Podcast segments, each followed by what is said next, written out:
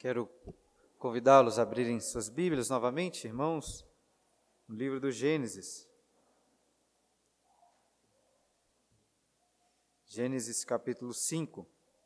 Uma das vantagens de pregar livros bíblicos em sequência, como fazemos em nossa igreja, é de sermos obrigados a estudar e, a, no meu caso, a pregar textos que dificilmente seriam escolhidos em outras situações. E esse é um benefício de também ler a Bíblia sequencialmente lá na sua casa. Deus está vendo quando você pula as genealogias ou então só passa um olho rapidamente. Hoje nós vamos meditar em uma genealogia, lendo o nome, talvez bem estranho, de várias pessoas. Mas apesar de sermos tentados a pular genealogias, não costuma ser o caso com essa aqui pois essa é uma das genealogias mais curiosas de todas as Escrituras. De toda forma, vale lembrar aquilo que disse o apóstolo Paulo em 2 Timóteo, capítulo 3, versículo 16. Toda Escritura, toda ela, é inspirada por Deus e útil para o ensino, para a repreensão, para a correção, para a educação, na justiça. Já lemos este capítulo durante é, a liturgia, eu quero convidá-los a manter as suas Bíblias abertas, pois leremos novamente ao longo deste sermão, ao longo dessa exposição. Vamos mais uma vez orar? Pai querido, dá-nos a tua graça, Senhor, de meditarmos e sermos edificados na leitura deste texto da tua palavra, Senhor, em nome de Jesus. Amém. Eu gosto muito de um livro chamado Pensamentos, escrito por Blaise Pascal, que é um matemático, mas também um teólogo muito conhecido. E em uma sessão deste livro, Pascal questiona o motivo pelo qual o homem possui tantas distrações nessa terra, distrações como lazeres, e no contexto dele ali as aventuras, as guerras. E primeiro, fazendo essa averiguação, Pascal chega à conclusão de que as pessoas vão atrás das distrações porque não conseguem se satisfazer em suas próprias casas com aquilo que elas já, com aquilo que elas já têm. Ele diz assim, ó, se o homem quiser, se o homem soubesse permanecer como permanecer feliz na sua casa, ele não sairia dali. Depois, em algumas outras considerações, Pascoal avalia uma razão, um motivo ainda mais profundo para as distrações humanas. E a razão mais profunda de todas é a morte. Ele conclui que a condição mortal do homem é uma condição tão miserável que nada pode trazer descanso ou consolo quando ele reflete atentamente sobre essa realidade, a realidade da morte. E Pascoal, falando sobre isso, considera de que entre todas as condições humanas nessa terra, a melhor e a mais confortável é a do rei. A do rei que pode desfrutar de todos os prazeres que desejar. Mas até o rei quando está sozinho, sem distrações, vai se sentir miserável ao refletir sobre a morte e sobre a sua condição. E é por isso que Pascal conclui que existe tanto barulho, tanto agito, tantas distrações ao redor do rei, porque ele está sempre cercado de pessoas cujo único objetivo é distraí-lo de pensar sobre a sua situação, que cedo ou tarde ele vai morrer. No entanto, querido, cedo ou tarde, com distrações ou não, a morte chegará ao rei e chegará a todas as outras pessoas. E o que você acha sobre isso? Você gosta? Você gosta de refletir sobre a morte? Sobre o fato de que um dia, pode ser hoje, pode ser daqui a décadas, você irá morrer, deixar para trás sua família, seus amigos, seus bens, toda a sua vida nessa terra. Nós não gostamos de pensar sobre a morte. Gostamos mais dessas distrações sobre as quais falou Pascoal. Contudo, como é importante pararmos para refletir sobre essa realidade inexorável, inabalável a realidade da morte. E é para essa realidade, irmãos, que o capítulo 5 de Gênesis que lemos chama a nossa atenção. Comentando sobre esse texto, o pastor João Calvino diz o seguinte: que facilmente sonhamos com a imortalidade na terra, a não ser que a morte seja frequentemente trazida diante dos nossos olhos. E hoje a morte estará bem evidente diante dos nossos olhos. Mas acredito que meditando sobre a morte, iremos também encontrar nesse texto a esperança da vida eterna com Deus. Olhem novamente para este texto, capítulo 5, que começa no primeiro versículo dizendo: Este é o livro da genealogia de Adão. Já disse em um sermão anterior que essa introdução, este é o livro da genealogia, é uma frase que aparece dez vezes no texto hebraico, ele no livro de Gênesis. A primeira foi quando, lá no capítulo 2, versículo 4, falou sobre a Gênesis, ou a genealogia dos céus e da terra. Mas agora encontramos a genealogia de Adão, que começa aí com um relato tipicamente genealógico, falando dos descendentes de Adão até Noé. E deixe-me explicar um, um, detalhe introdutório importante sobre essa genealogia aqui. Se você contar, verá que ela possui dez gerações até Noé. E o número dez, provavelmente, é proposital. E não é necessariamente sequencial, precisamente sequencial. Como assim? Muitas genealogias nas Escrituras não são escritas para serem usadas como um relato cronológico preciso. Como vemos, o relato genealógico de Mateus, capítulo 1, que claramente não é um relato, uma sequência precisa. Em minha opinião, o que eu estou querendo dizer é que é possível que o filho de alguém aqui, nessa genealogia, não seja propriamente o filho, possa talvez ser o neto ou o bisneto. Eu também não tenho certeza se nós podemos somar aqui as idades de, todo, de cada um deles para fazermos e calcularmos a idade da terra, como alguns já tentaram fazer. Mas de toda forma é importante destacarmos que Moisés sim está relatando para nós aqui um relato histórico, histórico de genealogia de Adão, mas que não começa com Adão propriamente. Como vemos a seguir, olha na continuação do versículo 1. No dia em que Deus criou o homem, a semelhança de Deus o fez.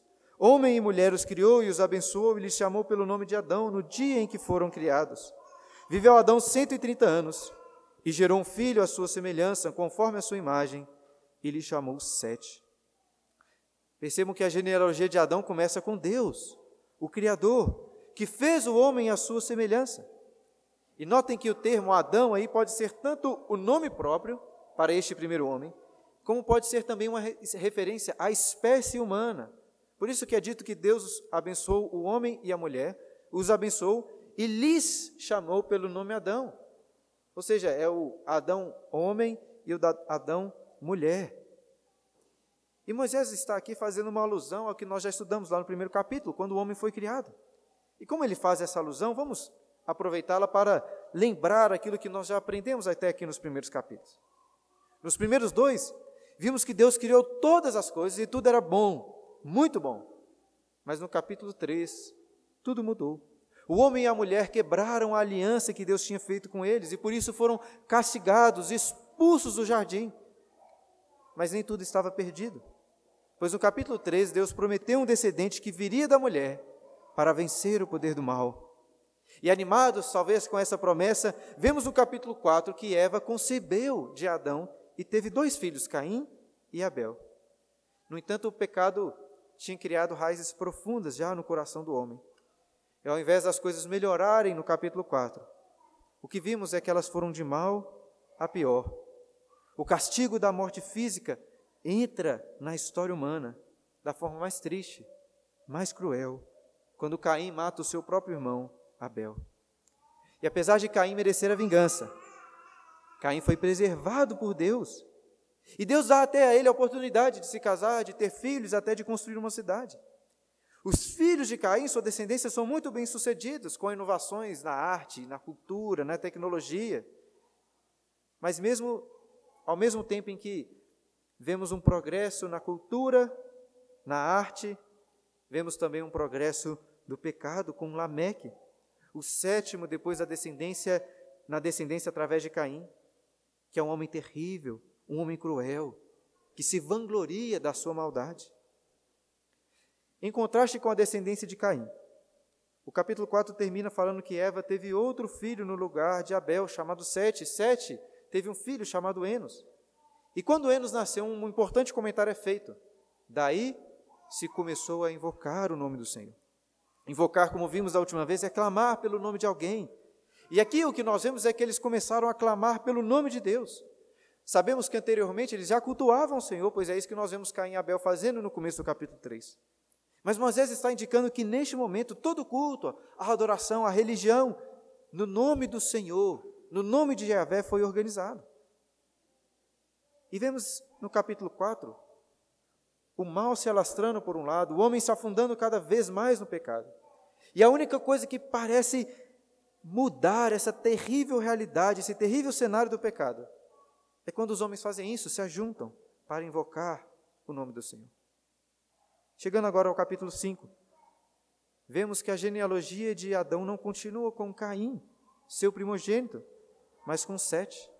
Notem também que é dito que Adão gerou Sete, olha aí, conforme sua semelhança demonstrando que a imagem de Deus no homem foi permaneceu nos seus filhos. Não estou querendo dizer que Caim não era a imagem de Adão, era também, mas é que Moisés parece já destacar que é a descendência através de Sete, que é aquela descendência prometida através que veria da mulher. Uma descendência, inclusive, daqueles que invocam o nome do Senhor e que aguardam a vinda do Messias prometido que os livraria de todo mal. E agora vamos continuar então lendo o livro da genealogia de Adão, a partir aí do versículo 4. E enquanto fizermos isso, irmãos, tente prestar atenção na estrutura, nas características de cada uma dessas gerações, para depois destacarmos essas características. Prestem atenção, versículo 4 em diante. Depois que gerou Sete, viveu Adão 800 anos e teve filhos e filhas. Os dias todos da vida de Adão foram 930 anos e morreu. Sete viveu 105 anos e gerou a Enos.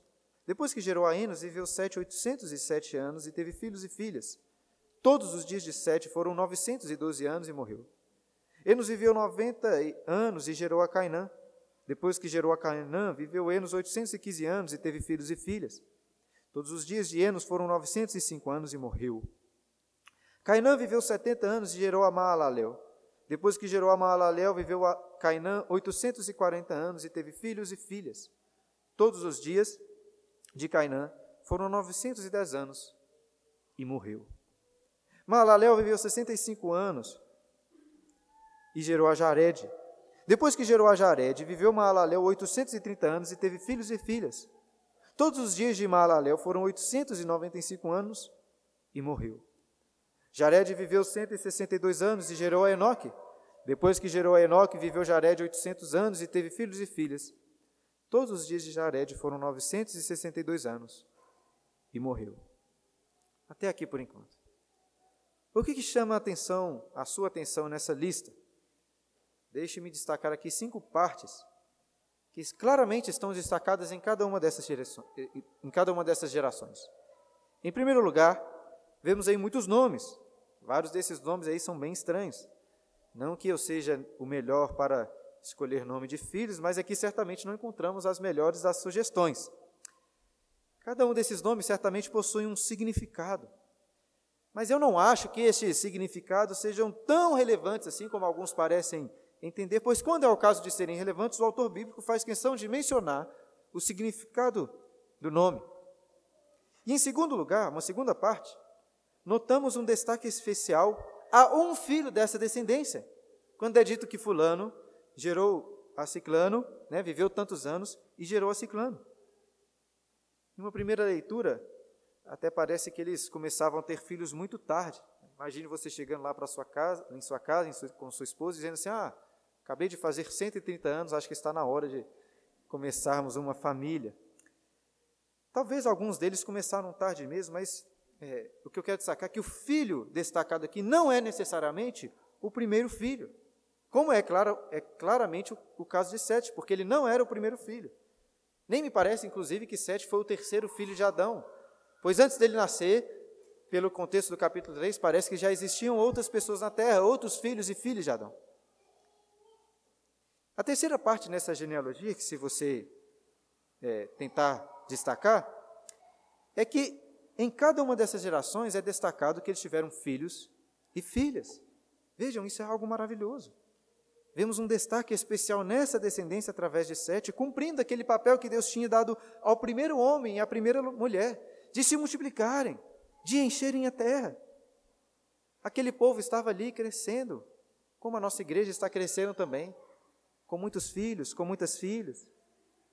Nossa esperança é que eles não estivessem crescendo ali em número apenas, mas que esses pais estivessem fazendo o culto doméstico com seus filhos, com seus filhos, ensinando também, como Enos, a invocar o nome do Senhor.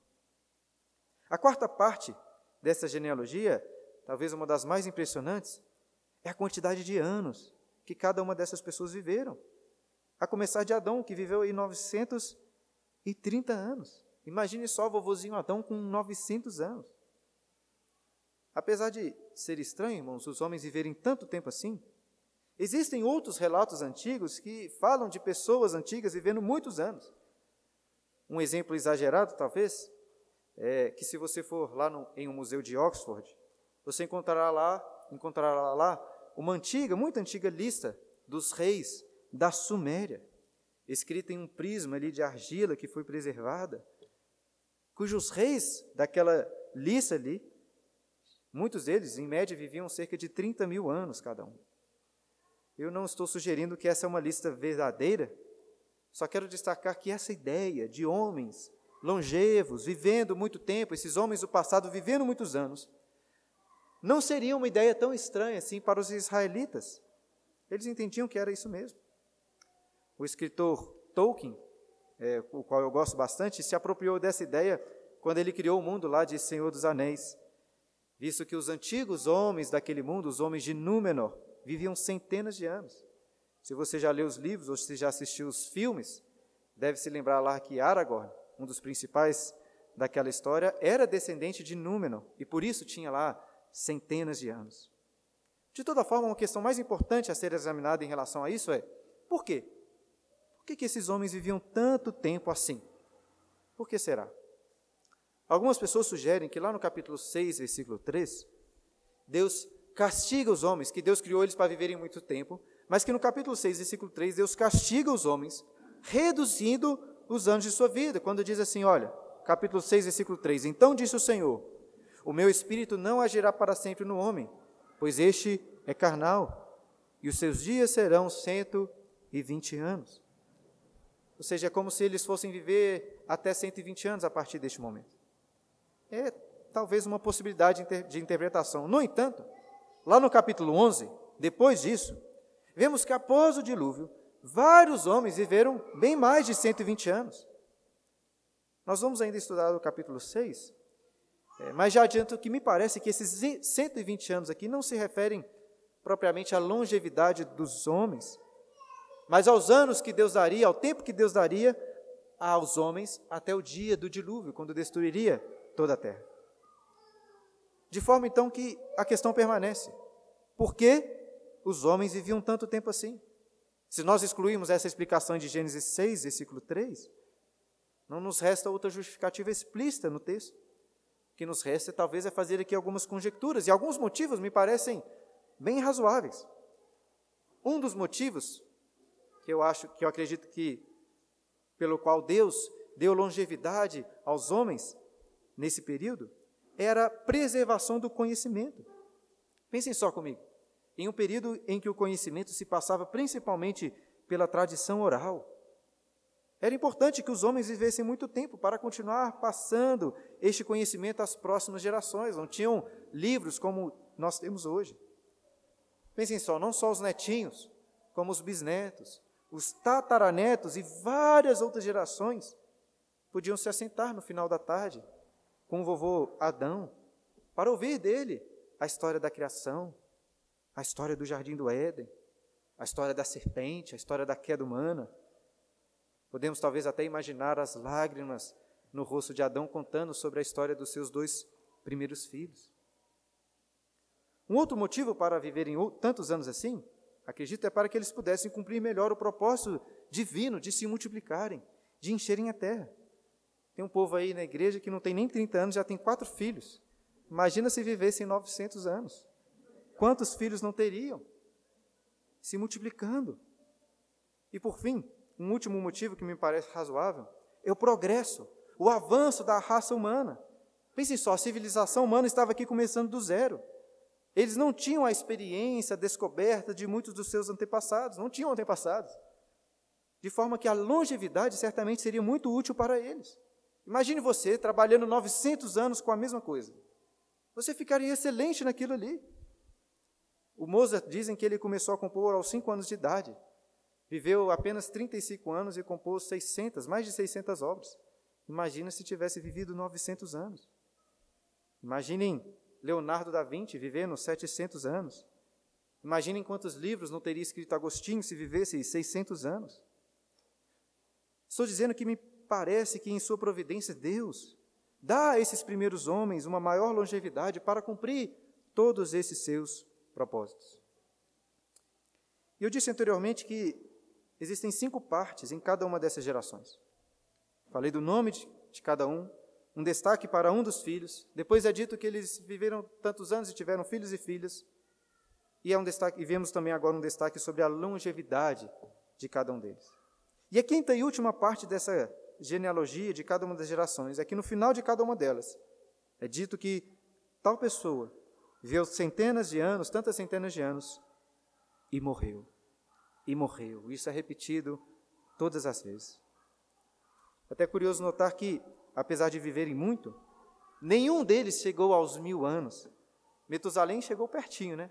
969 anos. Mas ainda que alguém tivesse chegado aos mil anos, o que é isso, irmãos? O que é mil anos comparado com a eternidade de Deus? Para Deus, mil anos são como um dia de ontem que se foi. Sabe quem que disse isso? Moisés. Moisés, o escritor de Gênesis, é também o escritor de um salmo, o salmo de número 90, que, em que ele diz assim: Antes que os montes nascessem e se formassem, a terra e o mundo, de eternidade a eternidade, tu és Deus.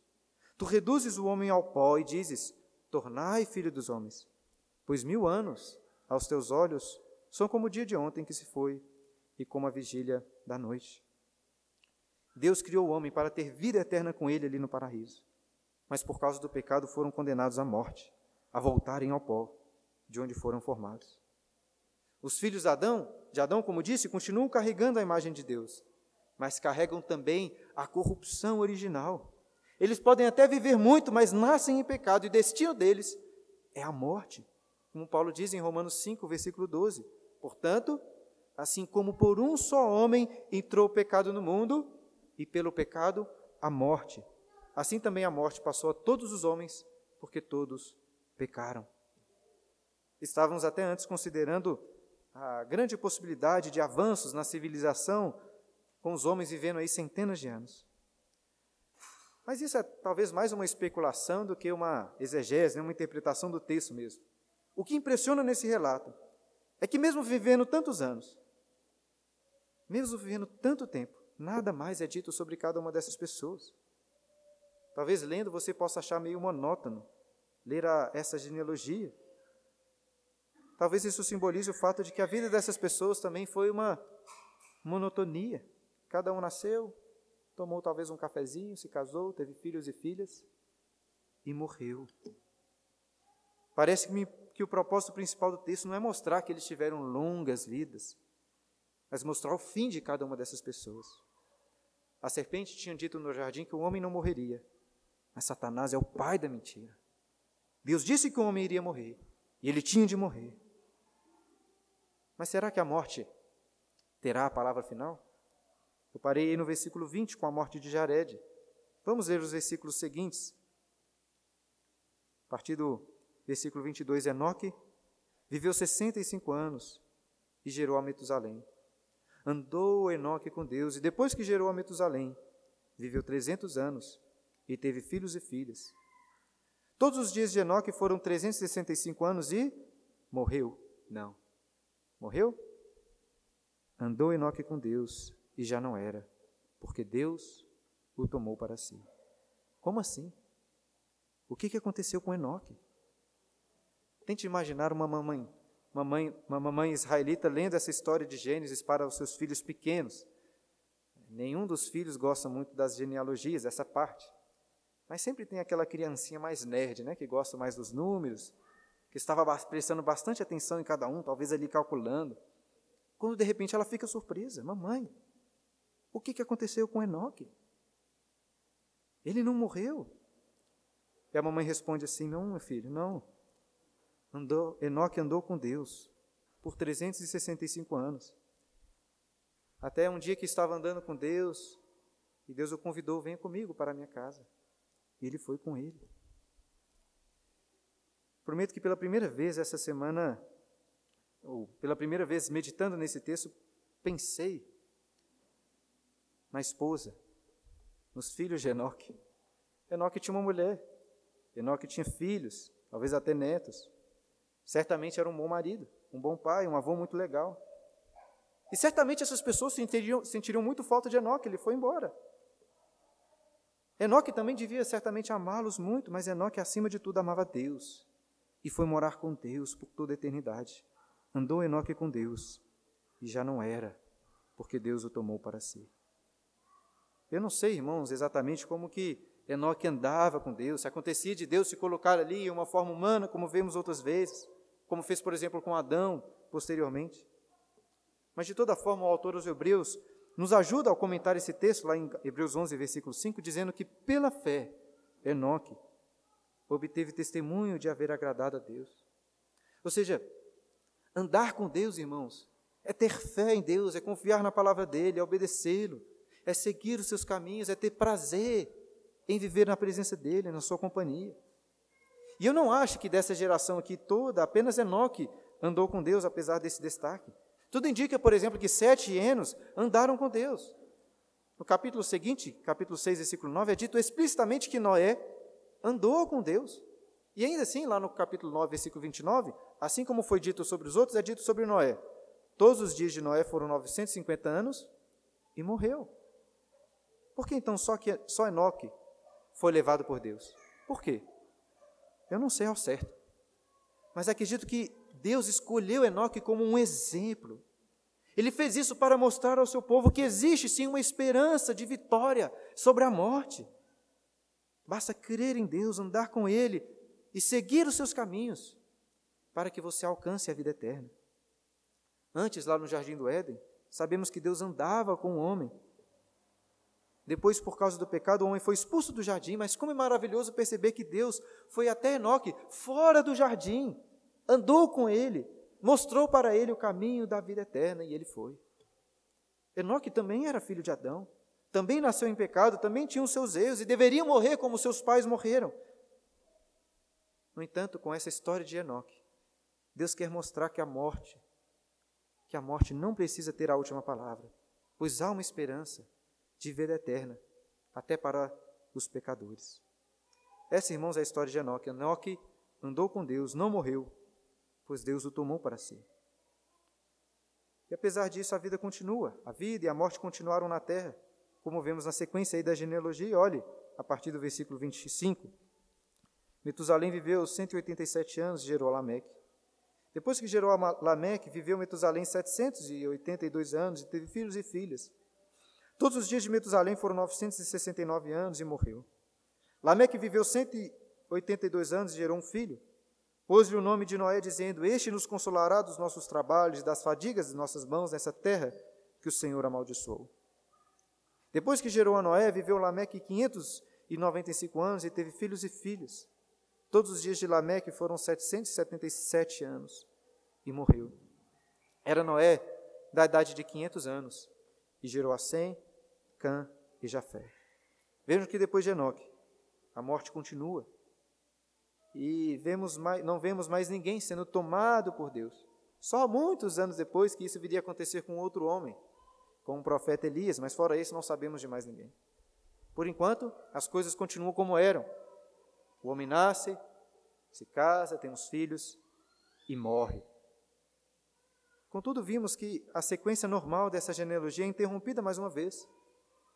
Pois é dito aí que Lameque teve um filho e dá ao seu filho o nome de Noé. Em hebraico, o nome Noé é um termo muito parecido com o termo para repouso, descanso.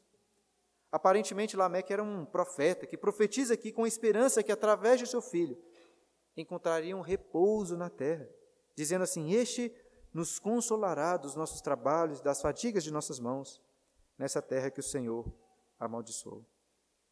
Irmãos, a melhor forma de interpretar uma profecia como essa é analisando como posteriormente ela se cumpriu. E como que a profecia de Lameque se cumpriu? Como que Noé trouxe repouso, consolo para a terra? Adiantando um pouco, vemos que a história de Noé é marcada pelo quê? Pelo dilúvio, pelo juízo de Deus, mas também marcada pela esperança de uma nova terra, limpada, purificada do mal. Eu creio que este, é, esta é a essência do cumprimento da profecia de Lameque. Mas pela graça de Deus iremos meditar mais sobre a história de Noé e seus filhos nos próximos domingos. Hoje eu já gostaria de caminhar para a conclusão, fazendo aquilo que temos feito desde o início. Ou seja, pensando como que este texto, até essa genealogia, se aplicava tanto ao povo de Israel no deserto, como à igreja de Cristo hoje. E eu creio que eu posso resumir os ensinos deste capítulo, dessa genealogia, em três pontos: morte, vida e esperança. Em primeiro lugar, sobre a morte. Moisés está ensinando para aquelas pessoas que foi o pecado, que foi a desobediência que trouxe morte para a humanidade. Lembrem-se que o povo de Israel convivia constantemente com a morte. Se considerarmos os números, lá do livro de Números, durante os 40 anos no deserto, eles tiveram de enterrar 603.550 homens daquele primeiro exército que não confiou em Deus, não quis entrar na terra prometida e morreu ali no deserto. As únicas exceções foram Josué e Caleb, portanto, 603.548 homens enterrados no deserto durante 40 anos. Uma média aí de 15 mil homens por ano, 40 por dia. E olha que nesse número não estão sendo consideradas as mortes das mulheres e das crianças. Muitas mortes. No início, quando citei lá Blaise Pascal, falei como, sobre como o homem não gosta de refletir sobre a morte, que ele prefere ocupar a sua mente com várias distrações. Mas, irmãos, de que isso adiantaria para um israelita se distrair? De que, que adianta para você se distrair, não pensar sobre a morte? Você pode até não gostar dela, mas, meu querido, o fato é que você é filho de Adão, filha de Eva. Você nasce pecador, se casa com uma pecadora, tem filhos pecadores e morre como um pecador. Você pode até não pensar nisso, pode não se preparar para isso, mas o fato é que todos, cedo ou tarde, irão morrer. O salário do pecado é a morte, como Paulo ensina em Romanos 6, versículo 23. Mas apesar de muito grave de muito triste a morte. A morte física, essa que nós vemos, não é o fim. Até porque nós vemos que muitos homens ímpios vivem vidas longas, morrem na sua velhice, e parece que sem pagar pelos seus erros. Mas a morte física do pecador não é o fim dos seus castigos. A morte nem é mesmo o ápice do seu castigo, apenas o início. Pois a Bíblia ensina que Deus julgará os vivos e os mortos, fazendo com que os mortos sofram o que a Bíblia chama de segunda morte, que é o sofrimento eterno, o inferno de fogo. Se você ver, ver, se você notar, verá que Gênesis 5 não fala sobre esse juízo explicitamente. Mas sabe quem talvez foi o primeiro profeta a anunciar o juízo de Deus? De todos? Não foi Noé, foi Enoque. Durante os 365 anos em que Enoque andou com Deus, ele foi também um profeta, anunciando a vinda do Senhor para exercer juízo contra todos e fazer convictos todos os ímpios.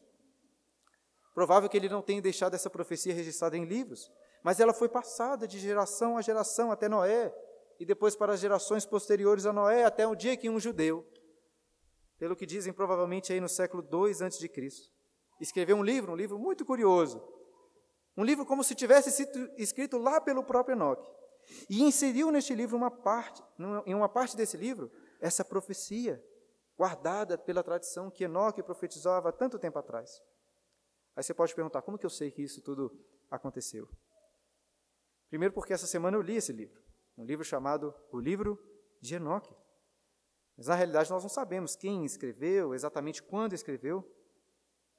Mas é um livro que, apesar de não ser canônico, não ser inspirado por Deus, ele foi guardado pela tradição judaica. Agora, como eu sei que Enoque de fato era um profeta, e que pelo menos essa parte da profecia sobre a vinda do Senhor é uma profecia verdadeira.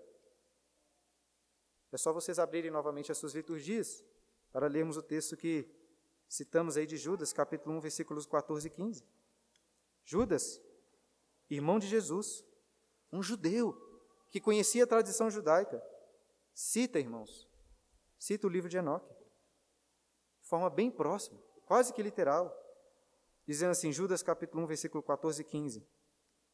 Quanto a estes foi que também profetizou Enoque, o sétimo depois de Adão, dizendo: Eis que veio o Senhor entre as suas santas miríades, para exercer juízo contra todos, e para fazer convictos todos os ímpios acerca de todas as obras ímpias que impiamente praticaram, e acerca de todas as palavras insolentes que ímpios, pecadores, proferiram contra ele.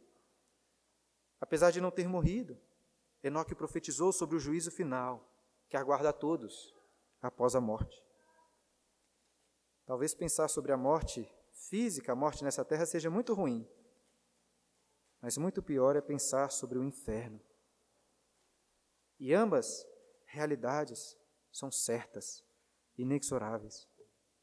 Saiba, meu querido, que a morte não é o fim. Não é. Pois um dia o Senhor Jesus voltará, como profetizou Enoque, para julgar os pecadores inclusive aqueles que já morreram, e os lançará no inferno, no castigo eterno do inferno. Mas eu disse que Moisés não quer ensinar apenas sobre a morte. Em segundo lugar, Moisés quer ensinar os israelitas sobre a vida. Enoque não foi apenas um profeta de juízo, mas como vimos, Enoque foi um exemplo para aqueles que querem alcançar a vida eterna. Eu acredito que Moisés queria que os israelitas ali no deserto se identificassem com Enoque nisso aí. Pois, da mesma forma que Deus foi até Enoque fora do jardim, Deus foi até o povo de Israel fora do jardim ali no Egito, os libertou, andou com eles também, assim como Enoque andou com Deus, andou com eles no deserto, mostrando para eles o caminho do paraíso. Ou seja, Moisés está querendo exortá-los a andarem com Deus assim como Enoque andou, a segui-lo em obediência assim como Enoque obedeceu e a entrarem no paraíso, assim como Enoque entrou. E da mesma forma isso se aplica a nós hoje. Antes citei Romanos 6, versículo 23, quando Paulo diz: O salário do pecado é a morte. Mas você se lembra o que, que Paulo diz logo em seguida, ainda nesse versículo? O salário do pecado é a morte, mas o dom gratuito de Deus é a vida eterna em Cristo Jesus. A história de Enoque aponta para a esperança do descendente da mulher que viria para andar conosco. Deus foi até Enoque e andou com ele. Deus foi até o povo no deserto e andou com eles. E na plenitude dos tempos, o descendente prometido veio. Deus se fez carne, habitou entre nós, andou entre nós, morreu, ressuscitou e, assim como Enoque, subiu aos céus para junto do Pai. Basta você crer Basta você andar com Cristo em obediência, que unido a Ele, assim como Enoque, você chegará ao paraíso eterno. Os queridos, por mais terrível que seja a morte, o verdadeiro cristão pode olhá-la nos olhos e clamar junto com o apóstolo Paulo, lá em 1 Coríntios capítulo 15, versículo 54. Tragada foi a morte pela vitória. Onde está a morte, a tua vitória? Onde está a morte, o teu aguilhão? O aguilhão da morte é o pecado e a força do pecado é a lei. Graças a Deus que nos dá vitória por intermédio de nosso Senhor Jesus Cristo. Mas além de ensinar sobre a morte e a vida eterna, em terceiro lugar, acredito que Moisés quer fazer queimar no coração daqueles israelitas uma esperança. Lembrem-se que a profecia de Lameque em relação ao seu filho Noé é uma profecia que traria consolo para os trabalhos, para as fadigas.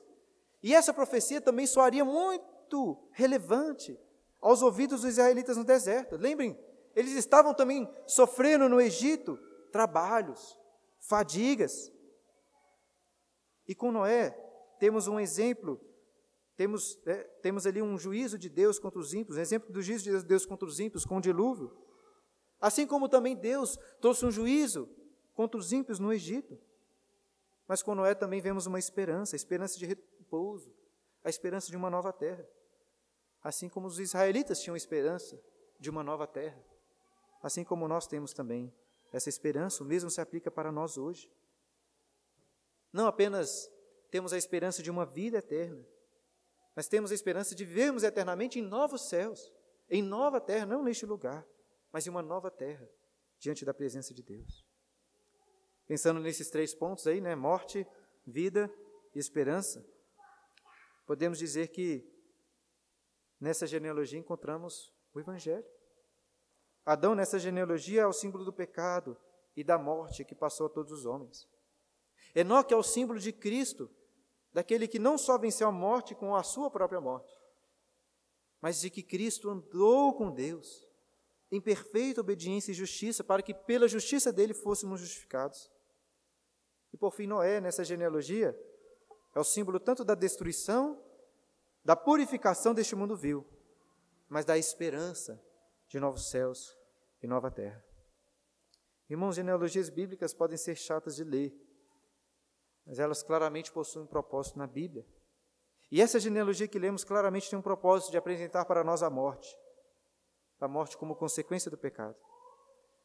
Até pensei inicialmente em intitular este sermão é, de O Livro da Morte. E, de fato, essa genealogia enfatiza muito as mortes, mas enfatiza também muitas vidas, muita esperança. Cada filho, cada filha que nasce nessas gerações é uma esperança que a morte não terá a palavra final. Os filhos eram um sinal que a vida continuava. Mas mais importante, os filhos eram um sinal de que Deus cumpriria a sua promessa lá para a mulher, enviando um descendente prometido um filho que nos nasceria para vencer a morte e conceder a vida eterna. E é exatamente assim que o evangelista Lucas interpreta as genealogias. Essa genealogia, pelo menos. Além de médico, Lucas era um historiador. Ele gostava de genealogias. E durante a liturgia, logo no início, lemos uma parte do seu evangelho lá no capítulo 3, quando ele traça a árvore genealógica de Cristo, de Cristo até Adão, filho de Deus. Como disse, as genealogias podem ser chatas de ler, mas estão na Bíblia com o propósito de mostrar que Deus está cumprindo a sua promessa promessa de uma descendência prometida, de Adão até Noé, de Noé até Abraão, de Abraão até Judá, de Judá até Davi, de Davi até Jesus, e de Jesus até todos os filhos de Deus espalhados pelas nações inclusive aqui no Brasil. Aqueles que estão escritos não no livro da morte, mas aqueles que estão escritos no livro da vida, através de Jesus. A genealogia nos ensina sobre isso, irmãos.